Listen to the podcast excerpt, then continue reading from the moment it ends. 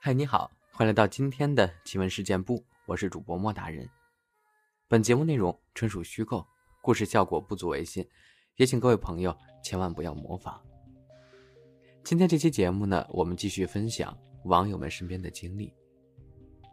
那是在小学六年级的冬天，那时候骑自行车上下学，冬天很冷的，需要点炉子取暖。凌晨四五点吧。就从家里拿柴火去学校点炉子。冬天四五点特别黑，说实话有点害怕，便从庄稼地的小路过去，可以近一点，少走点路。在快要到学校的十字路口时，不知怎么的，就停了下来，然后就看到好多半透明的人从路上过去，感觉我在不自觉的给他们让行一样。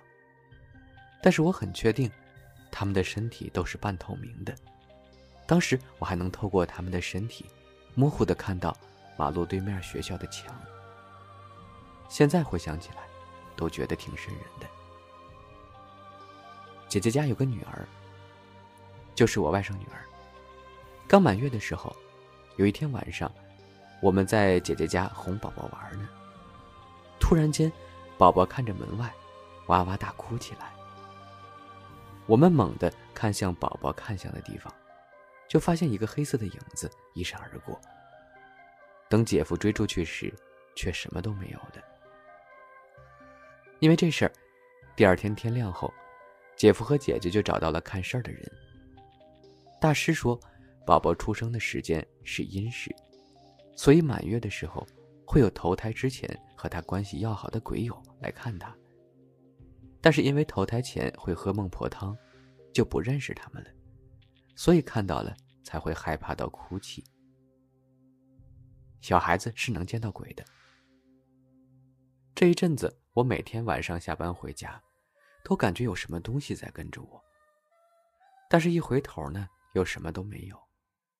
时间久了，我也没当回事。自从开始工作之后，我便买了房子，一个人居住。每天晚上回到家，房子里都空荡荡的，关上灯，一片寂静。因为下班晚，每天晚上我几乎十点才到家。简单洗漱之后，便关灯上床睡觉。而我呢，有一个习惯，睡觉的时候呢，喜欢把头蒙在被子里睡，睡前还会玩一会儿手机，这样几乎每天晚上都是抱着手机睡着的。关上灯后。房间光线很暗，虽然什么动静也没有，但我总感觉哪里不对劲儿，可又说不上来，只是每天晚上昏昏沉沉的睡着后，第二天醒过来，身上就会特别的酸痛。去了趟医院呢，也没检查出什么来。直到有一天，我去姐姐家做客，刚进客厅，两岁的侄女就冲着我尖叫起来，还直往她妈妈怀里躲。好像见到了什么可怕的东西一样，弄得大家好不尴尬。那整天，我侄女儿都不肯挨着我。我心想，可能是两个月没见这孩子面生了，大家也都没当回事儿。但是当我晚上回到家时，却突然接到了姐姐打来的电话。她问我现在在哪儿，我说我已经到家了，问她什么事儿。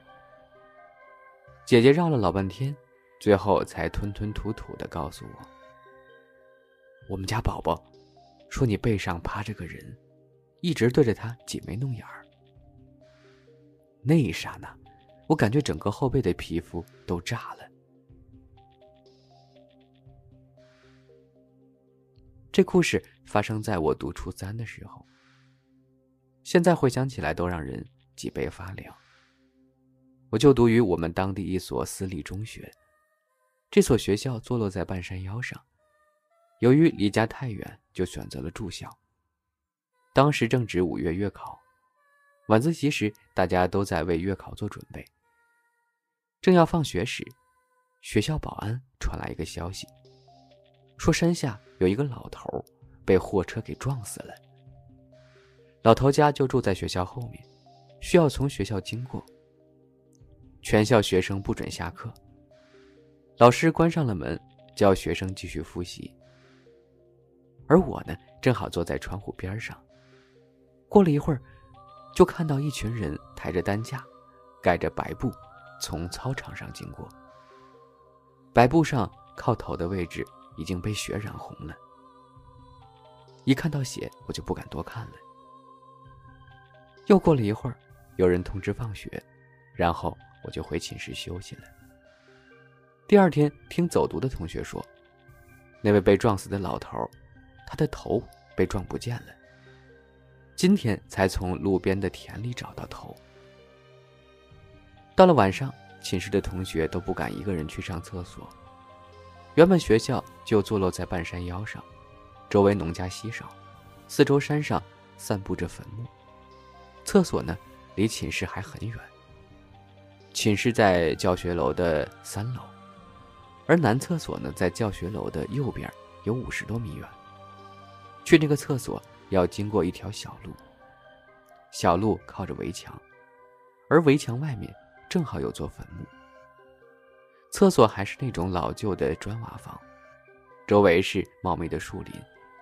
即使是炎热的夏天，你进到厕所也会凉气透体，汗毛直立。我刚来学校时就发现这个厕所不太对劲儿。厕所分左右两边，右边很长，有十个坑位，而左边只有五个，剩下的那五个坑位呢，被墙给封上了。后来呢，我才听人说，左边那个厕所吊死过人，那人是在倒数第三个坑位上上吊死的，所以就被封了一半。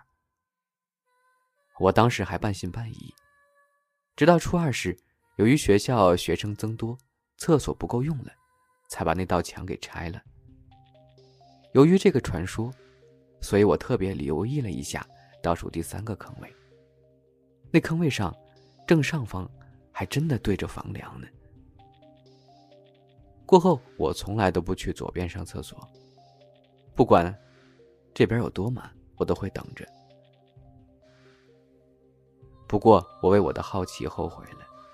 一到厕所，我就会不经意的想起那个传说。第三天，一下晚自习，趁着人多去厕所，免得夜里上厕所害怕。九点半回到寝室，洗漱完就上床睡觉了。可是学校后面呢，正在给那个老头办丧事，村子里敲锣打鼓，道士说唱。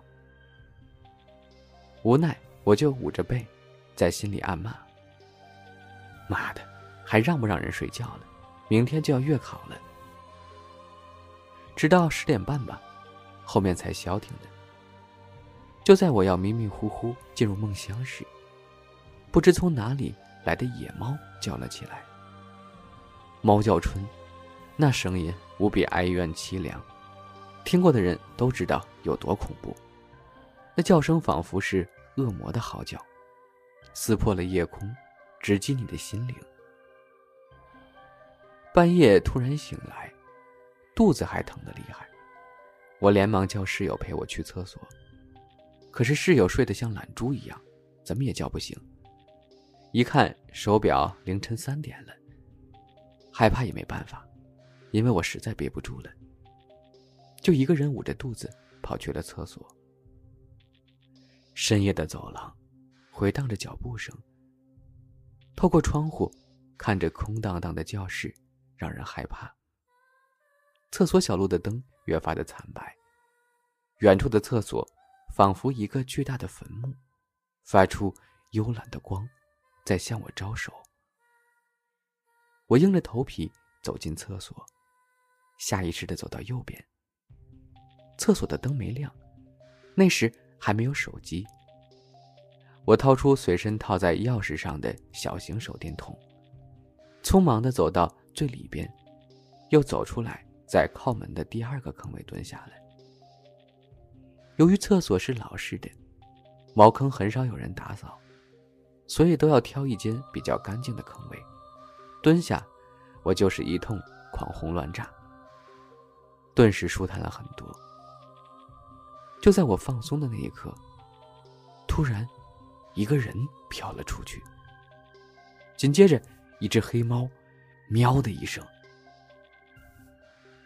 一声跟着窜了出去，顿时我就懵了，头皮瞬间就炸了，眼前一黑，我极力的睁大眼睛，可是什么都看不见。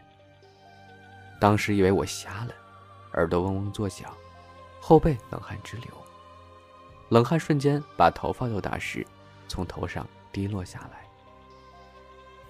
我一下子瘫软在了坑位上，许久才回过神来，像被勾了魂一样的，只想着快点离开，逃回宿舍，钻进被窝里，脑袋乱作一团，打着寒战度过了一夜。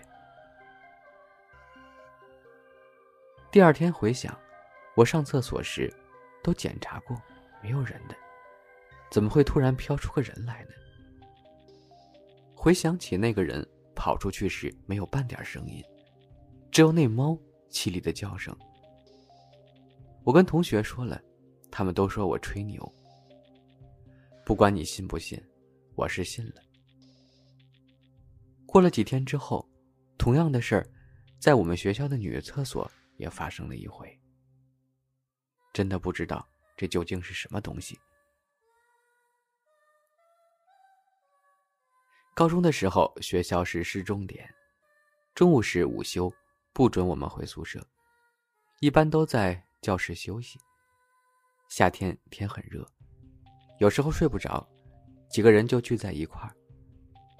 那天不知是谁开的头，讲起鬼故事来。可能因为我们说的都是自己身边发生的事儿，所以即使在大中午，也是听得背后凉凉的。我记得最清楚的就是那个女孩讲的事儿。女孩的名字我都忘了，但是她讲的那个故事，让我一直记得。还记得她说那些事儿时，我恐怖的感觉。她说的是她的姥姥，生来就有一双阴阳眼。当时我们第一感觉都不相信身边有这样的人存在，他说是真的。小时候他跟姥姥睡觉总是开着灯，他问姥姥为什么开着灯，姥姥说，关了灯，满屋子乱七八糟的阿飘，睡不踏实，不如开着灯。他从小跟着打工的父母常常搬家，总是不停的换房子。那时候，姥姥就反复告诉他：“如果听到别人喊自己名字，没看到人，不要回答。”那天，他就在自己新搬进去不久的屋子里，听到自己的妈妈叫他，叫的还特别急。他条件反射的就回答了，一路回答着走到妈妈面前，结果看到他妈妈正在教弟弟写作业呢，认真教着弟弟，还因为弟弟反应慢，有点着急。根本就没抬头看他，更没有半点要找他的意思。他就开口问：“妈，你叫我干嘛？”还被他妈莫名其妙的说了：“谁叫你了？没看我正忙着呢吗？”他就委屈了，被他姥姥看在眼里。姥姥说：“我也没听到你妈叫你，但是我知道有人喊你了。”没事儿，以后谁叫你的时候，看不到人，只听到声音，就千万别回答。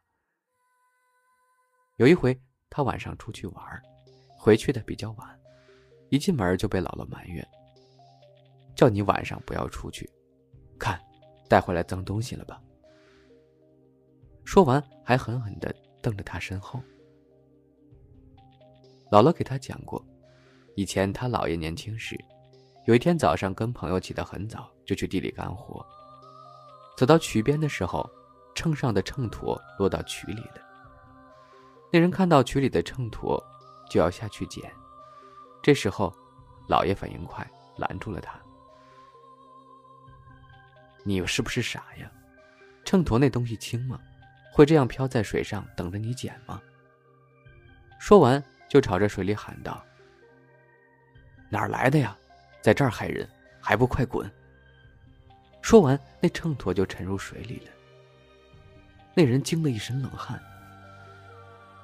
而他说他姥姥有一天做梦的时候，梦到了小时候一起玩的同学。梦中的同学喊着他名字，手里拿着瓶子叫他过去，但是姥姥立马拒绝了。梦醒后，姥姥讲起来还心有余悸，说：“幸好我没过去，谁知道他想咋害我呢？都死了这么久了，还不老实。”一般人可能没法接受有一双阴阳眼的事实，信或不信，总会对生活有影响。于是，在姥姥小的时候，她的家人就带她去看过一个高人。听人说那人特神。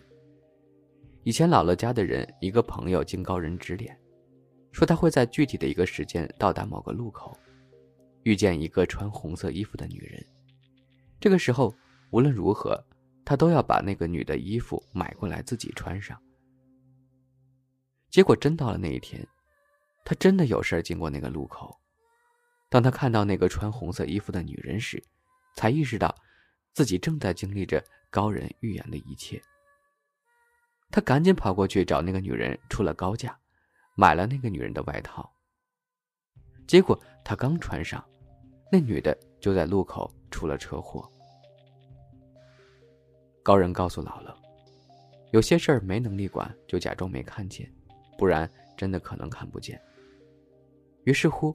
他总说他的姥姥有时候神神叨叨的，不过他习惯了，也就慢慢不再害怕。我们听完，都觉得一切很不可思议，想去他家拜访姥姥。他说，姥爷走后，姥姥都是一个人住，他经常搬家转学，也只有过年过节才能见到姥姥。不过姥姥最近神叨又厉害了，一个人心态也好。我总会想那些。能看到我们看不到的人，他们能不能看到离开自己的人呢？姥爷会不会陪着姥姥生活呢？这样一个人才不会孤单呢。我想说，买了人家衣服，结果把人家害死了，这个有点残忍啊。不过在经历这件事之前，可能也没有想到这样做会害了对方，虽然救了自己。好了。以上呢就是今天我们节目分享的全部内容了。